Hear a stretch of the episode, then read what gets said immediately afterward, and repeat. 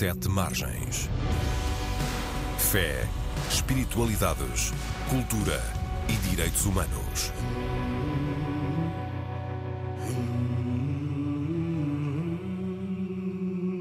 Ora viva, bem-vindas, bem-vindos ao Sete Margens, o programa da Antena 1 sobre fé, espiritualidades, direitos humanos e cultura. O meu nome é António Marujo e este é um espaço de debate, comentário e entrevista em parceria com o jornal digital Sete Margens, que pode ser lido e consultado em setemargens.com.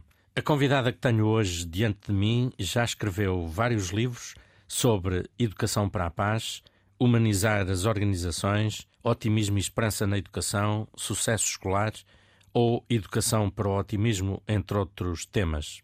Em tempo de guerra e de esperança, todas estas são coisas de que estamos muito precisados, professora Helena Agda Marujo. Uh, sente que ninguém lhe liga com títulos como estes?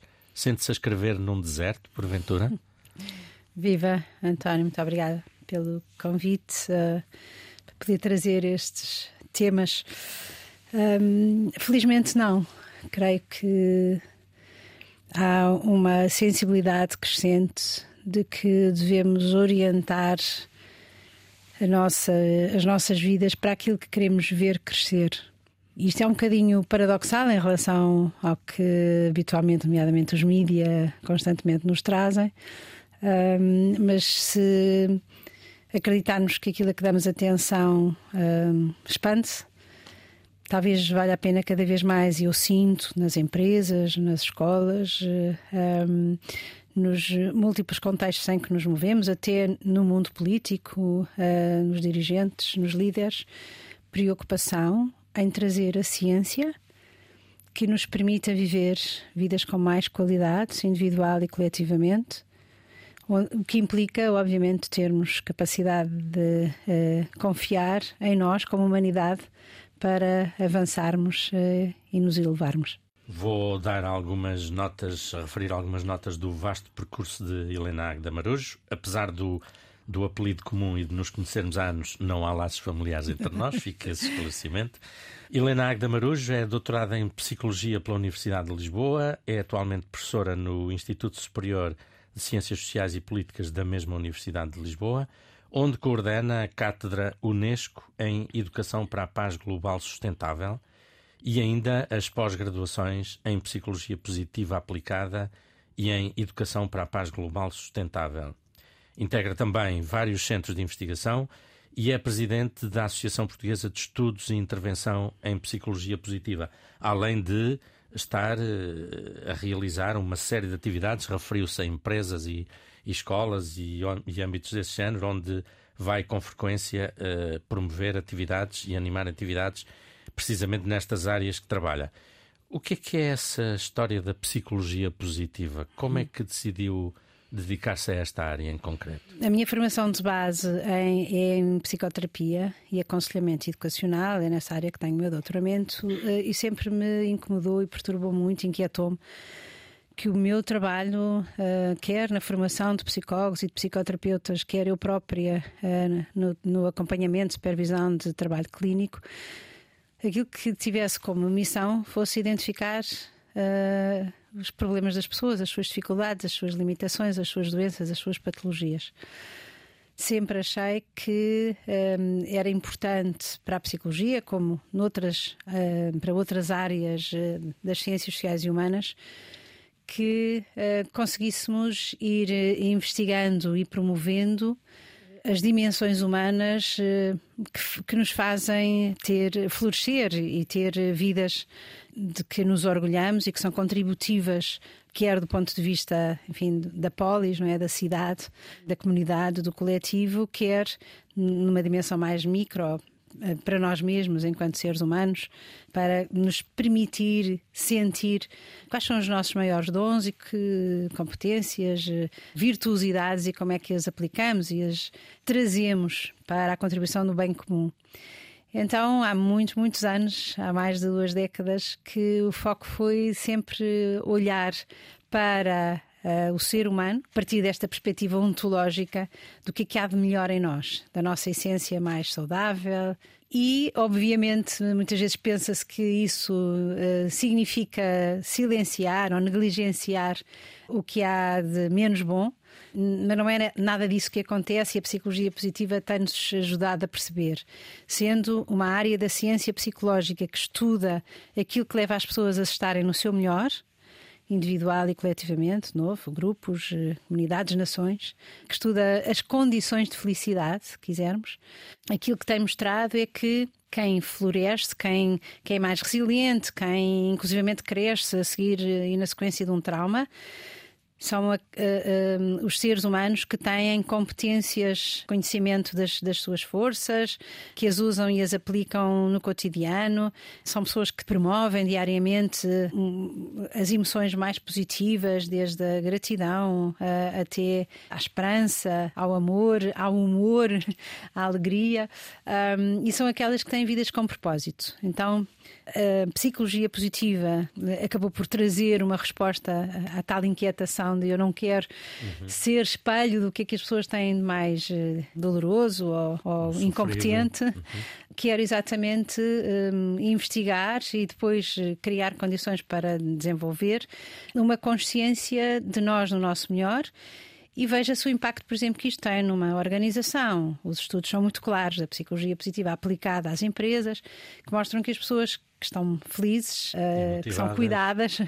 também uh, contribuem mais e, portanto, são mais produtivas. Uh, e este diálogo é, entre o foco, o estudar aquilo que é o foco no, nos pontos altos dos seres humanos, é, no fundo, o que resume esta ciência psicológica, que neste momento está uh, alargada sim, uhum. todos os continentes. Há universidades que uhum. formam nesta área em particular e nós aqui em Portugal também, há 12 anos, que abrimos uma formação formação pós-graduada nesta área. E precisamente citou a esperança entre essas uh, características ou essas atitudes.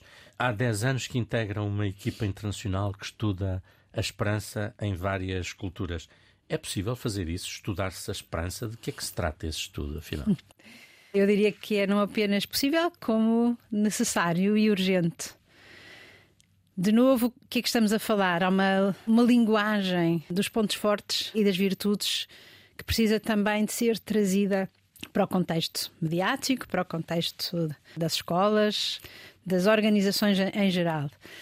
E hum, um, colega uh, suíço, Andreas Kraft, uh, sentindo que havia muitos barómetros na sua, uh, no seu país, mas que eram todos centrados na, naquilo que, que, há de pior na, na humanidade ou na sociedade, tive a ideia de começar este projeto que se chama Hope Barometer Barómetro da Esperança com a intenção precisamente de assegurar que as, que as linguagens do positivo estão e uh, fazem parte do nosso dia a dia. E isto estamos a falar de um tempo ainda antes da pandemia, ainda antes das guerras que temos vivido. Exatamente. Portanto, num tempo em que, apesar de tudo, enfim, já estávamos uh, a suceder à crise económica de 2008, portanto, o tempo hum. já não era de muita esperança, digamos assim. Sim. E terá sido essa também uma das motivações para avançar para é, este trabalho. Foi seguramente também uma motivação e o estudo foi-se alargando de forma a chegar hoje, está em quatro continentes, eh, em 14 universidades de 14 países. E a ideia uh, é todos os anos perguntar às pessoas, porque a experiência subjetiva é fundamental, nós não somos só marcados pelo, por aquilo que são as dimensões eh, externas, objetivas, do ponto de vista social, relacional, etc. O que é que acontece na nossa vida que é tangível, mas somos muito hum, hum, definidos também pela nossa experiência interna, que tem uma dimensão de subjetividade. Então, a psicologia estuda a dimensão subjetiva na sua relação, naturalmente, com indicadores uh, também uh, objetivos, mas aqui a ideia é perguntar às pessoas o que é que lhes dá esperança criámos um modelo a partir dos estudos que fomos fazendo, um modelo teórico que um, já alargou o próprio conceito teórico de esperança. Tradicionalmente, um outro investigador, neste caso um investigador norte-americano, um, eh, criou um modelo explicando a esperança uh, em termos científicos como a capacidade de estabelecer metas e objetivos de vida. Saber uh, fazer os caminhos e os passos para chegar a estes objetivos e acreditar, do ponto de vista da nossa eficácia pessoal, em mim, para ser capaz de atingir essas metas. E a dimensão cognitiva da esperança é uma dimensão importante, mas o nosso grupo sentiu que era muito limitativa em relação a uma virtude com tantas eh, possibilidades e características muito mais expansiva. Então trouxemos um, um, e perguntamos também às pessoas sobre a esperança do ponto de vista coletivo, comunitário. Perguntamos na dimensão espiritual da esperança e, portanto, somamos aos aspectos cognitivos, não é? Como é que eu penso a vida, como é que, que é que eu idealizo, que quero atingir uh, enquanto pessoa, mas também enquanto parte de comunidades. Mas perguntamos também sobre como é que o facto de eu ser uh, uma persona em relação um, alimenta ou mitiga a, a, minha capacidade de ter esperança. Uhum. Uh, perguntamos sobre como é que a própria dimensão de, daquilo que eu idealizo e espero que aconteça hum, é ou não provável de acontecer. Só um, um, comentário: quer o otimismo, quer a esperança são dois conceitos psicológicos que se entram no olhar sobre o futuro, mas o otimismo tende a ser uh, eu acreditar que há alguma coisa que é provável de acontecer, que possa acontecer no futuro, uma coisa boa. e a esperança uh, tem associado uma dimensão de menor probabilidade. Portanto, é pouco provável que aconteça, mas eu mesmo assim acredito. Vou lutar para que. Exatamente. Acredito ou vou lutar para Acredito que Acredito e ajo nessa direção. Uhum, uhum. Já lá iremos também. Tenho uma pergunta precisamente sobre isso. Devemos referir que já há um livro publicado em resultado deste estudo e que está em acesso livre na internet com o título em inglês, quem quiser procurar, Hope Across Cultures. Penso que estou Exatamente. a dizer corretamente. Este livro reúne estudos baseados em dados eh, que foram recolhidos junto de 40 mil pessoas entre 2017 e 2021. E nos dois anos finais do inquérito, Helena, estávamos em pandemia. Isso nota-se nos resultados que foram recolhidos, ou seja, eh, recordamos todos que havia aquela, aquele sentimento contraditório, se podemos dizer assim, entre o vai ficar tudo bem, que passávamos uhum. a vida a dizer no início, sobretudo, e o pessimismo, a depressão com que muitas pessoas uh, entraram, uhum. ou em que entraram, muitas delas, também por causa de familiares que começaram a morrer, e uhum. familiares, amigos, etc. Essa dupla, esse duplo sentimento nota-se nos resultados do estudo? Nota-se no resultado, sim. Há marcas uh, de, um, associadas, no fundo, a uma experiência coletiva de falta de controle, é? que uh, muitas vezes nos retira a capacidade de acreditar. É? Se eu não tenho uh, mãos sobre isto, sobre o que está a acontecer na minha vida, então como é que eu consigo uh, confiar que possam acontecer coisas difíceis e que sejam boas? Temos, nomeadamente, resultados que mostram que não houve muito impacto a nível individual, ou seja, o nível de esperança individual manteve-se mais ou menos semelhante, a minha capacidade de atingir as metas as, uh, que eu tenho para mim, acabar o meu curso, encontrar o emprego que desejo, foi menos abalada do que a esperança numa dimensão coletiva. Uhum.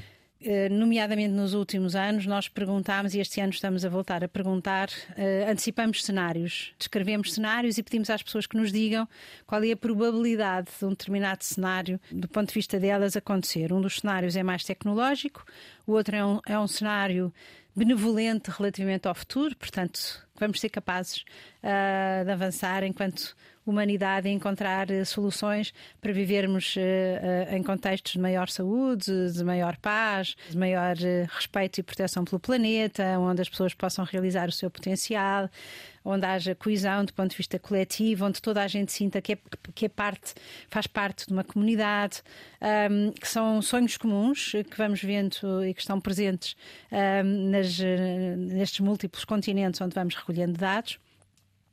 Mas Uh, por exemplo, ano passado, uh, os portugueses, uh, 75% da população que participou no estudo disse-nos que aquilo que acreditava que ia acontecer era o pior cenário possível, que é o cenário onde vamos ter mais doença, mais guerra, mais exclusão, o, o planeta vai se degradar ainda mais, as pessoas não vão ter capacidade nem possibilidade de se realizarem enquanto seres humanos, vai haver mais solidão É? E precisamente deixe-me pegar nesse exemplo, uhum. porque estamos a viver esse contexto, as guerras com Gaza, com a Ucrânia, já tínhamos muitas outras que estão esquecidas a emergência climática, que também já citou, a falta de perspectivas económicas ou sociais, emprego, etc., para muitas famílias, para muitos jovens, o predomínio do poder financeiro sobre a vida das pessoas. Agora acrescentamos-lhe uma crise política em Portugal, uhum. más notícias vindas da Argentina e dos Países Baixos esta semana dos processos eleitorais. De que modo é que fatores exógenos como estes podem influenciar uma maior ou menor predisposição para o otimismo ou para a esperança? influenciam extraordinariamente. O impacto do, do que acontece à nossa volta é, é profundo. É inevitável. Nós somos seres sensíveis àquilo que são os acontecimentos que nos rodeiam, sejam eles mais privados, sejam eles mais coletivos. Um, e por isso, uh, se eu tiver dificuldades em gerir financeiramente a minha casa, um, por causa de estar, uh, estarmos a passar por uma crise uh, financeira e económica uh, global, isso obviamente afeta a minha capacidade de acreditar, não só que, que o futuro eu, possa ser melhor. Exatamente. Uhum. Inclusivamente para os meus filhos, para as novas gerações. E isso é uma área uh, particularmente uh, inquietante porque um, é muito difícil imaginar como é que alguém cresce e tem vontade de ir para o futuro as novas gerações, uh, sem terem esperança no que aí vem. Um, e, e, todo o discurso que nos rodeia hoje é constantemente um discurso de negatividade, de impossibilidades. Nós não temos, por exemplo, um jornalismo construtivo, centrado na solução, que são projetos que estão a ser, eh, que estão a emergir em alguns uh, lugares do mundo, precisamente porque sabemos o, o impacto que têm do ponto de vista até da minha capacidade anímica, não é? de ter energia, vitalidade para a vida, de, de viver com entusiasmo, não é? a esperança tem que ter uma dimensão uh, que, é, uh, que é caminhar para algo que é bom, quero, tenho esse desejo. Uma dimensão uh, que anima as pessoas. Exatamente. Uhum. tudo o que são condições externas, sobretudo continuamente repetidas que não trazem às pessoas, ou raramente trazem, histórias de sucesso, uh, que trazem os sinais onde, uh, onde está a luz. Não havendo isso, uh, nós somos profundamente afetados na nossa experiência interior, emocional e o desânimo vai se generalizando. E é interessante só dizer, António, que esta dimensão do desânimo de acordo com o nosso estudo, por exemplo, está elevada em países ricos como a Suíça. E os países onde nós encontramos mais entusiasmo em relação ao futuro e às possibilidades de futuro, por exemplo, são os países uh, africanos. Africanos. Isso é espantoso. Aliás, se calhar também ajuda a explicar. Estou agora a pensar o, o que se passou no processo eleitoral dos Países Baixos esta semana. Hum. Portanto, hum. países ricos que vemos uhum. uh, enverdar por determinados caminhos. Citou aí uma ideia que me faz ir a um dos seus livros, Educar para o Otimismo, e às tantas diz: perguntamos-nos onde está o otimismo na entrada do novo milénio. Se os adultos vivem globalmente insatisfeitos e infelizes, tensos e desanimados, se não se sentem saudáveis, se vivem desconfiados dos seus parceiros, colegas e vizinhos e preocupados com o futuro, e se na relação educativa filho, com filhos e alunos têm valores que podem ser considerados negativos, como conseguem passar aos mais novos mensagens de alegria, esperança, crença em si mesmos e no futuro. Posso lhe devolver a pergunta? Como é que podemos fazer? Ah, voltar a uma, a uma escrita de 1999, que foi a data de publicação desse Exatamente. livro. Obrigada, António. Mas que continua atual uh, Sim, naquilo que e, refere. E, e, muitas vezes em contexto de conferências e, sobretudo, com professores há sempre alguém que diz quem der o livro de cabeceira, portanto é, é, foi um marco muito grande. Devolver, continuar a trazer uma consciência clara a todos aqueles que têm responsabilidades uh, educativas, para começar, e, e abro um parênteses para dizer todos temos responsabilidades educativas. Pais, professores, educadores em sentido uh, genérico. Jornalistas. Jornalistas uh, também, o debate sobre o jornalismo seria longo. Mas mesmo um, quem está na fila do supermercado, onde há crianças, ou está, tem um potencial enquanto cidadão de trazer alguma elevação, alguma capacidade de Uh, através da generosidade, através de uma expressão verbal amorosa, que pode ser um sorriso, de uma palavra amiga. De... Nós também sabemos que, da mesma forma que somos impactados por estes complexos uh, uh, acontecimentos que estão à nossa volta hoje, a nível nacional e internacional, e que nos um, trazem constantes medos, inclusivamente em relação ao, ao, futuro, também sabemos que somos impactados pelos mais bonitos, pelos mais belos, pelas coisas uh, mais insignificantes. Há uma área de investigação, uh, em particular dentro da psicologia positiva, que se chama as emoções de elevação e que é estudar qual é o impacto, por exemplo, de eu ouvir histórias ou ser testemunha ou ser participante em histórias de verdadeira solidariedade, de cooperação, de altruísmo, de generosidade, de bondade. Temos até respostas fisiológicas. O nosso organismo está preparado para reagir. Por exemplo, quando nós dizemos até me arrepiei. É uma resposta do, do nosso corpo perante algo que é belo, ou ético, ou bom. E, portanto, uma das respostas é um, continuarmos a trabalhar com os adultos para eles serem os melhores exemplos possíveis de, de, para as novas gerações um, daquilo que nós queremos ter mais na humanidade. Um, queremos uh, relembrar, relembrando sempre que nós somos essencialmente pessoas em relação, somos seres relacionais. Um, todos nós temos essa capacidade de uh, trazer momentos e pontos de esperança. Um, no dia a dia, uh, no, quais são as histórias, por exemplo, que eu, adulto, reproduzo, repito? São aquelas que dão uma visão de que, claro que a vida é difícil, mas foi sempre difícil na história da humanidade. Uh, e nós... se calhar muito mais difícil do que hoje, Exatamente, tudo, não, é? não sei se. Não tínhamos condições que, apesar de tudo, temos hoje, não é? Não sei se o António gostaria de viver na Idade Média, por exemplo, eu não, porque acabaria na fogueira, provavelmente. Eu talvez gostasse, porque a Idade Média foi um tempo muito interessante de debate, por exemplo, okay. coisa que hoje às vezes não é. Mas tinha outras coisas que, obviamente, não nos apeteceria estar lá, não é? Exato. Sobretudo condições físicas e de, uhum. e de, e de, vida que, que temos hoje, uhum. muitas facilidades. Mas deixe-me uh, tomar ainda um outro, um outro âmbito. Há pedaço referiu a dimensão espiritual, como estando também presente na esperança a palavra, a esperança, tem também muitas vezes uma carga religiosa, uma dimensão religiosa importante. Eh, o padre Vítor Novaes, que é reitor do Seminário de Braga, defendeu precisamente há um ano uma tese sobre a proposta da esperança cristã hoje, a partir do contributo de um filósofo e teólogo espanhol, José Román Flecha, eh, que é especializado em teologia moral. Aliás, a tese está publicada pela Universidade Católica Editora retiro duas ideias que lhe, pediria, que lhe pediria dois breves comentários. A primeira é esta: a esperança impele o ser humano ao desejo de renovação, levando-o a agir, a questionar-se e a reestruturar-se enquanto indivíduo. Ou seja, agora digo eu, uh, a esperança não é para nos deixar esperar sentados, como nós costumamos dizer. É isso? É isso mesmo. Aliás, o Paulo Freire usava como um verbo, não é? O esperançar, e dizia exatamente que esperançar não é uh, ficar à espera que as coisas aconteçam, é agir para que elas aconteçam na direção que desejamos.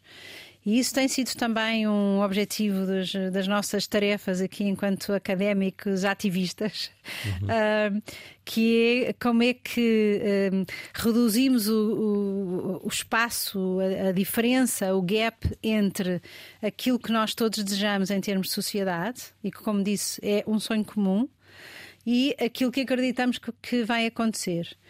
E uma das maneiras que temos que acreditamos que, que ajuda nesse processo de transformar a esperança uh, em algo que é uma esperança ativa, que é o título de um livro que uh, também recomendo, já traduzido em, em, português para, pela editora Bamboal, que recomendo se quiserem ler, uh, de uma mulher com mais de 90 anos, que é um exemplo extraordinário, Jane Goodall, de capacidade de olhar ainda ao futuro, um, com essa dimensão de vamos conseguir. Um, E, e, e, dizia que a maneira de conseguir reduzir esta diferença entre aquilo que eu desejo e acredito e aquilo que uh, efetivamente dentro de mim está uh, como uh, vontade um, ou possibilidade é estimular a nível local que um, cada um de nós age enquanto cidadão, mudando alguma coisa, melhorando alguma coisa, atuando no seu espaço, uh, em direção a, a, algo que é construtivo, que é, um,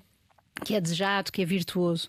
Portanto, que é uma atitude propositiva também. Exatamente. Quando eu começo, nem que seja a cuidar de um, de um espaço comum uh, uh, que pode ser o prédio onde eu habito, uh, onde há duas pessoas idosas sozinhas. Como é que nós nos construímos como comunidade e agimos para trazer presença, presença boa, companhia uhum. e alegria a essas pessoas?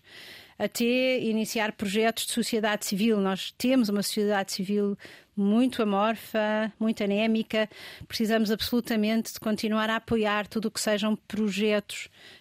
Um, que são muitas vezes eh, a resposta das pessoas às suas próprias situações um, e quando, quando há uh, possibilidade de terem voz, terem visibilidade, serem entendidos como algo importante e relevante, não apenas para a pessoa, mas uh, para aqueles uh, que, que, que, se movem, que se relacionam naqueles espaços e naquelas geografias.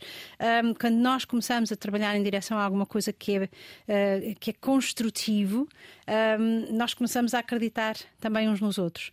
Portanto, tudo o que sejam espaços dialógicos, criar oportunidades para as pessoas se juntarem, de preferência um, trazendo a dimensão intergeracional. Uh, um, se calhar a mudança social acontece sempre quando temos várias gerações em conjunto.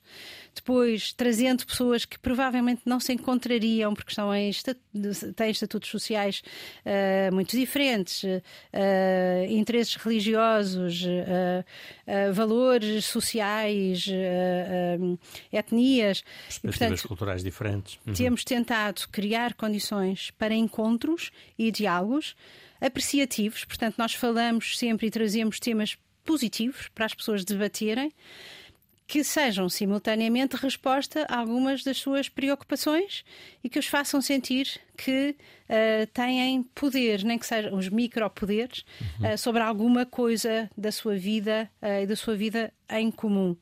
E até o nosso cérebro responde, nós é? temos uma, o sistema de recompensas do nosso cérebro, por exemplo, atribui muito valor à cooperação um, reconhece como altamente benéfico para o self, aquilo que nós chamamos o cérebro social, que nós uh, uh, ações de pró-sociabilidade.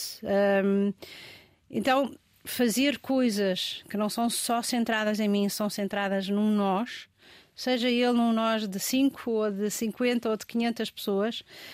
Um, é claramente uma forma de promover a coesão social, de ajudar a ir resolvendo uh, enfim, problemas sociais prementes. Uhum.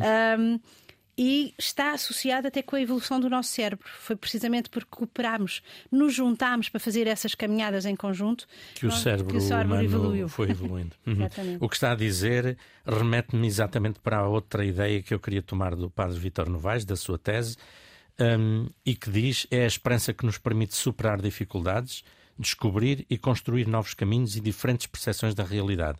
Esperar não se confunde, portanto, com o otimismo perante o futuro. Aliás, já distinguiu também precisamente esses dois conceitos.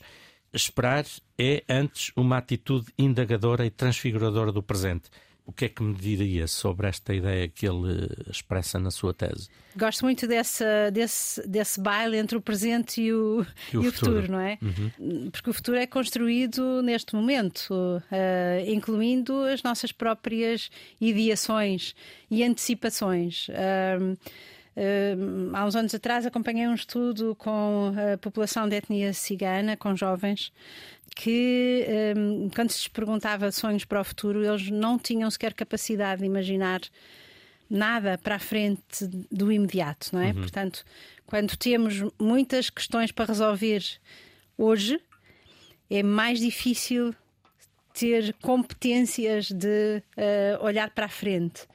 Uh, um estudo que fizemos com 1.200 famílias na região autónoma dos Açores, uh, famílias que na altura recebiam rendimento social de inserção, um, onde perguntávamos precisamente, tínhamos esta questão: sonho com. E as perguntas eram feitas às mulheres, aos homens e às crianças e jovens das famílias.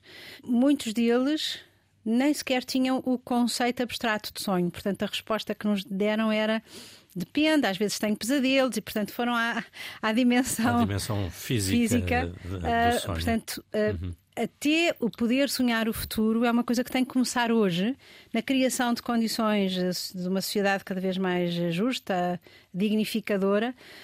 Porque senão eu nem sequer consigo imaginar, ou não tenho recursos uh, físicos, psicológicos, para ser capaz de pensar um futuro, ainda por cima pensar o futuro com confiança, se o meu presente é um presente tão doloroso. Uhum. Por outro lado, é exatamente quando somos capazes de fazer essa, essa antecipação, quando somos capazes de dizer, ok, neste momento está difícil, mas já esteve difícil e nós superamos. Quando nós conseguimos eh, reconhecer tudo o que é uh, uh, ações de boa vontade, de gratuidade, quando criamos condições para as pessoas confiarem umas nas outras, porque se começam a conhecer uhum. a níveis de maior profundidade, de autenticidade, de mutualidade, incluindo na maneira de gerir as empresas, os modelos de gestão, uh, de gestão económica, não é? Os, o projeto da Economia de Francisco, por exemplo, ao qual tenho o, o, o privilégio também de ter estado, de estar associada uh, traz esta concepção de que os novos modelos económicos. Um, ehm, mais humanizados, também vão criar espaço para as pessoas poderem acreditar que é possível uhum. uh, sonhar, olharmos o futuro uhum. com, com alegria. Esta semana tivemos também a triste notícia da morte da Sara Tavares, da cantora Sara Tavares, uhum. uh, que nos deixou com a sua voz doce. No Sete Margens publicámos um texto belíssimo da Clara Raimundo a evocar o, o percurso da Sara, que é também que foi também um percurso espiritual e cristão. Uh, diz quem a conhecia que ela era um ser humano de uma grande bondade e há uma canção que ela cantava que eu gostava de trazer aqui, o Eu Sei, e que dizia, entre outros versos, se eu beber dessa luz que apaga a noite em mim, e se um dia eu disser que já não quero estar aqui, só Deus sabe o que virá. Vamos só escutar um bocadinho que depois peço-lhe um comentário também.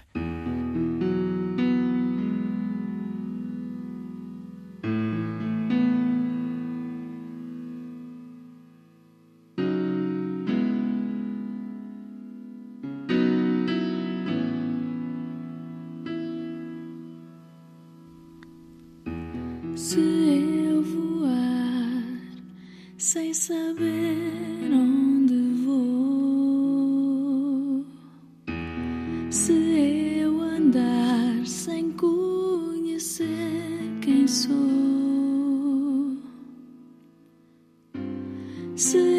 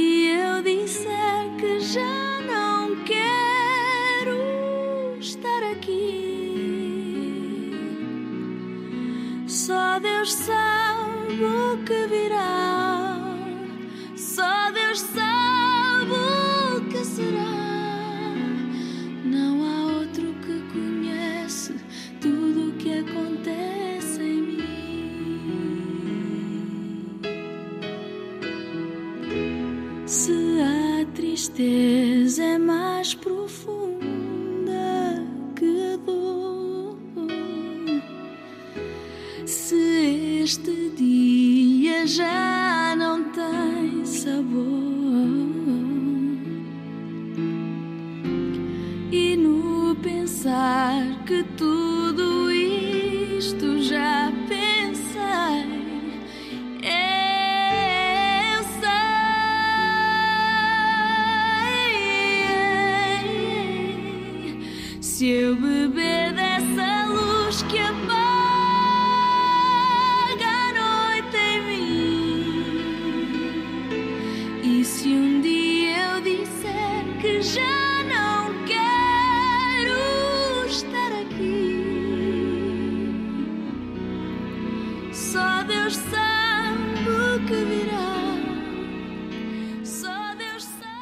Helena, se a tristeza é mais profunda que a dor, se este dia já não tem sabor, estávamos a falar disto mesmo. Mas depois a Sara acrescenta: só Deus sabe o que virá, não há outro que conhece tudo o que acontece em mim. Que esperança era esta que, que ouviu aqui, Helena? Hum, uh, embalada por esta, pela beleza desta voz e desta música tão profunda. Um, o que está aqui presente é a capacidade humana de ter fé um, e a dimensão espiritual, seja uh, através de uma uh, crença religiosa ou não, mas esta dimensão de que há algo maior do que nós, uh, muito para além da nossa racionalidade, muito para além das nossas explicações. Um, e, e, e, tantas vezes incompreensível, mas esse acreditar é uh, frequentemente uma força uh, impulsionadora da esperança. Ou seja, a esperança tem também uma, uma dimensão religiosa importante. Eh, ela é possível para todos, crentes e não crentes, eh, de formas diferenciadas, semelhantes, porventura? Ela é possível para todos, uh, sobretudo se houver uma uh, vontade de um encontro com o espiritual. Repito, pode ser através de uma fé religiosa, um, ou de uma espiritualidade uh, não ligada. Mais alargada. Uma... Exatamente. Ou até através da música, da arte, da Por expressão exemplo, cultural. Nós uhum. fizemos um estudo com pessoas que têm doenças crónicas um, portanto, que vivem sofrimento físico diário. E fomos exatamente estudar qual era o papel da espiritualidade, em alguns casos, pessoas crentes, católicas ou de outras religiões, um, e outras que vivia uma espiritualidade uh, não enraizada numa, numa fé concreta, um, e claramente o resultado foi que aqueles que tinham espiritualidade e aquelas que tinham espiritualidade tinham muito mais capacidade de resiliência, muito mais capacidade de viver vidas com qualidades emocionais, relacionais. Um, por causa de terem uma, esta dimensão do maior do que nós, uhum. do, para além do nosso umbigo uh, do transcendente. Tenho aqui duas perguntas finais para, para um minuto e meio. Uh, o poeta francês Charles Péguy uh, escreveu um longo poema sobre a esperança com o título Os Portais do Mistério da Segunda Virtude. Está também publicado em Portugal, na Paulinas Editora. E no poema, Peggy coloca Deus a dizer: A fé que mais amo é a esperança. Deus a dizer que a sua fé maior é na esperança. Como é que interpreta isto? porque a esperança também é feita da nossa capacidade de, nos reconhecermos como seres amorosos, porque a esperança uh, de que falamos é, é, uma esperança que pretende eh, trazer ao de cima uh, o que há de verdadeiramente belo, uh, o que há de melhor em cada um de nós. E por isso eu vejo-a sempre entrelaçada e em diálogo permanente com com tudo que é a dimensão do amor, do amor maior. Um, nomeadamente uh, através, uh, por exemplo, daquilo que os povos indígenas fazem, não é? que é preparar uh, a vida de hoje pensada há sete gerações. Isto é um sinal de esperança extraordinário da nossa capacidade não apenas estar focados e focadas na, no, no, no, hoje, uhum. na minha experiência, na minha vida, no que eu preciso, mas imaginar que eu sou em continuidade de todos aqueles que me antecederam, de todos aqueles que me vão uh, seguir e que o que eu quero deixar é mesmo o melhor de mim. Uhum. E para 30 segundos, e voltando ao estudo, ele propunha-se, entre outros objetivos, encorajar e apoiar um discurso público sobre a esperança. Como é que isso é possível quando vemos más notícias a suceder-se no espaço público?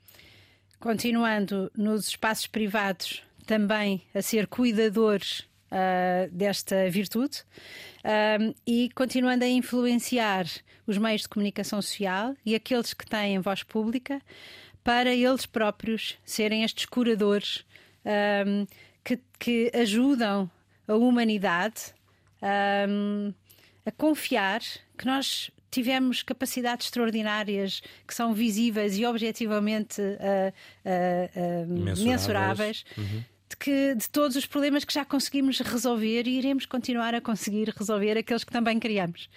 E se calhar a vida é exatamente esta montanha russa constante, mas onde é preciso acreditar, olhos nos alto, no alto, uh, que vem, irá aí um momento de elevação a seguir. Hum. Temos falado do estudo feito entre 2017 e 2021.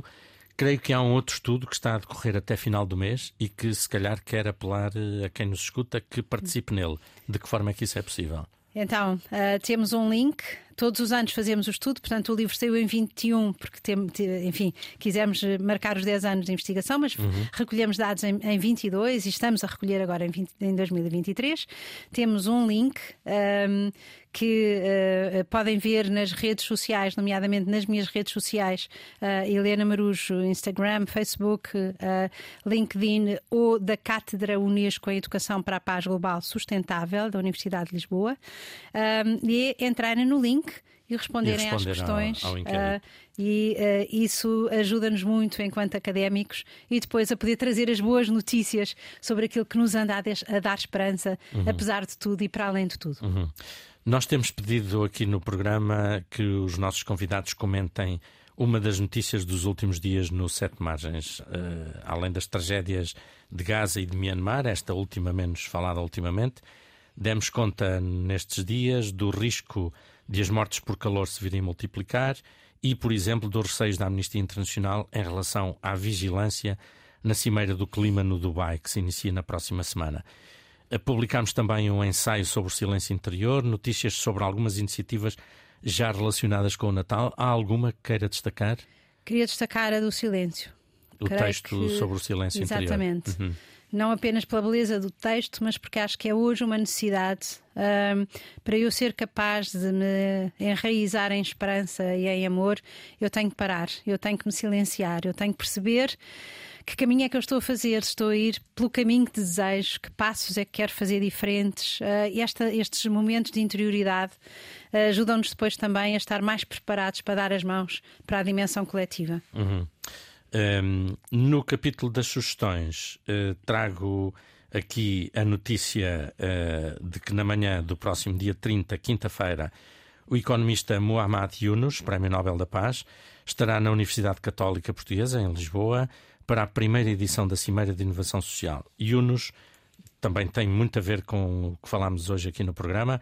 Ele afirma que é impossível ter paz com pobreza e por isso criou o Grameen Bank, que dá microcrédito a milhões de famílias em todo o mundo para que possam recomeçar uma vida digna. E uh, haverá duas apresentações de livros que destaco do que temos em setemargens.com/agenda. Em Lisboa, Porto e Tomar será apresentado o livro A Bíblia Tinha Mesma Razão? Ponto de interrogação. É sobre as histórias de Israel e o Israel da História, da autoria do padre jesuíta Francisco Martins, e também Uma História das Religiões, da origem dos deuses às religiões do futuro. Será apresentada, neste caso em Lisboa. Os pormenores, como digo, estão em setemargens.com agenda. A última sugestão deixo-a para a nossa convidada. Helena, é consigo. Muito obrigada. Pensei duas coisas. Uma, uh, ainda está em turnê uh, o, o Ivo Canelas com todas as coisas maravilhosas, uh, que é uma forma de trazer um tema pesado. da doença mental e do suicídio através da capacidade de uma criança de ver o que é que há de belo à sua volta e de sentir gratidão pelas pequenas coisas. Um, e, e, trouxe dois livros meus porque achei que não tenho muito jeito para vender a, minha, aquilo que vou fazendo, mas é, é, a forma também de ajudar as pessoas a pensar como é que a ciência pode a ser aplicada de forma prática e, portanto, Educar para a Paz Global Sustentável, eh, com dois colegas da minha, da minha escola, do ISCSP, numa perspectiva mais de como é que a, a, a paz pode ser trazida para o cotidiano, eh, pensada uh, na dinâmica da economia, na dinâmica da psicologia, da filosofia, das lideranças, por aí fora, e depois o humanizar as organizações, novos sentidos para a gestão de pessoas, que traz a paz e a felicidade como metas essenciais ou bem-estar para esta sociedade que precisa de muitas injeções de esperança. Muito bem, muito obrigado. Dois livros e Ivo Canelas com todas as coisas maravilhosas. Estou a dizer bem o título, não é? Não cometi nenhum erro agora. Muito obrigado, Helena Agda Marujos, por estas sugestões, pelas reflexões que nos fez aqui, que partilhou connosco. Agradeço também ao João Carrasco o cuidado técnico desta emissão, ao Carlos Jorge Antunes pela produção.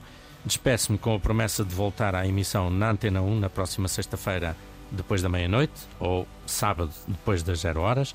Até lá, a informação, os debates e os comentários sobre estes e muitos outros temas estão disponíveis na RTP Play nas plataformas digitais ou em setemargens.com. Até breve.